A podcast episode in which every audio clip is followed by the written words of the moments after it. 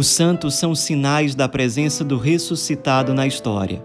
Hoje, dia 28 de maio, celebramos São Germano de Paris. Ele nasceu nos arredores da cidade de Autun, na França, e teve uma infância muito difícil.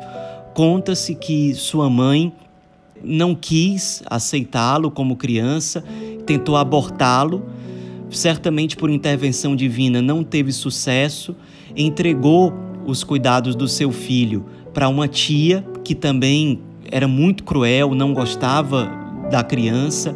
Tentou, inclusive, essa tia, certa vez, matar a criança envenenando-a.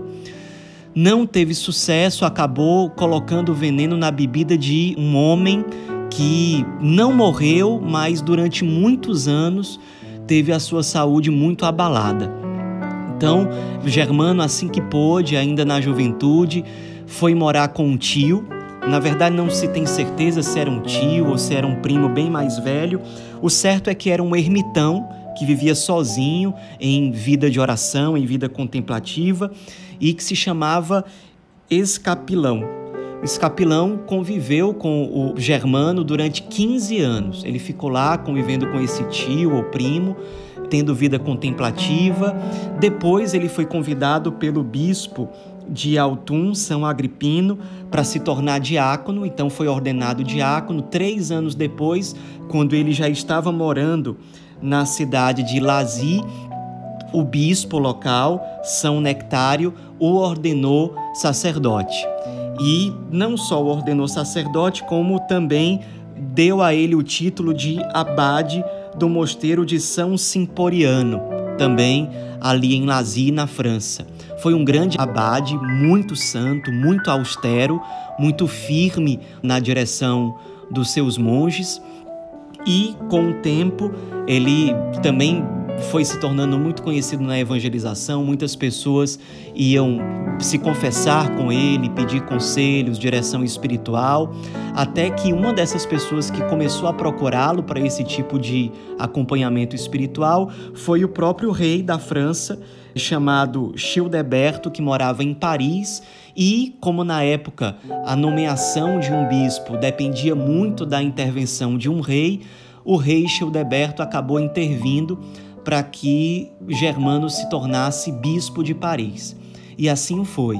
Se tornou um grande bispo, muito santo, que tinha muitos dons extraordinários de profecia, de cura, sabia dizer a palavra certa no momento de aconselhamento, de confissão, conseguia, inclusive às vezes, saber coisas da intimidade da pessoa que ela não verbalizava, mas era uma graça que Deus lhe concedia para melhor dirigir essas almas. Então, é, foi um bispo muito querido de Paris e que também era muito desprendido. Não poucas vezes ele era visto pelas ruas caminhando somente com uma túnica, o que era muito incomum para um bispo na época, porque o restante das suas vestes ele ia dando para os pobres, para os mendigos, dava tudo que tinha. Se tinha algum dinheiro no bolso, ele dava e sem reservas. Certa vez, inclusive, quando ele era abade, alguns pobres vieram pedir doações no mosteiro e ele deu todos os alimentos que tinham no mosteiro. Depois, até os monges ficaram revoltados, acharam que tinha sido uma falta de cuidado com eles. Ele ficou muito triste, o abade São Germano, se pôs a rezar e, com pouco tempo, uma senhora muito rica mandou uma doação vastíssima de pães e de alimentos para o mosteiro. Ele viu naquilo um sinal muito claro da providência de Deus. Aliás, foi logo depois desse fato que esses dons místicos extraordinários começaram a aparecer na vida dele com mais frequência. Um bispo muito santo, que morreu com quase 80 anos de idade, muito querido pelo povo. Seu corpo foi sepultado no mosteiro onde durante tantos anos ele foi abade, até que morreu finalmente no dia 28 de maio do ano 576. Alguns séculos depois, ele foi inclusive intitulado como padroeiro da cidade de Paris. Um grande bispo, um grande abade, um santo ao mesmo tempo muito sábio nos seus direcionamentos, nas suas palavras, e muito desprendido e que tinha uma profunda compaixão para com os sofredores, os desvalidos, os pobres, muitíssimo é, humilde, pobre e ao mesmo tempo um grandíssimo bispo, um grandíssimo pastor da igreja, padroeiro de Paris. São Germano, rogai por nós.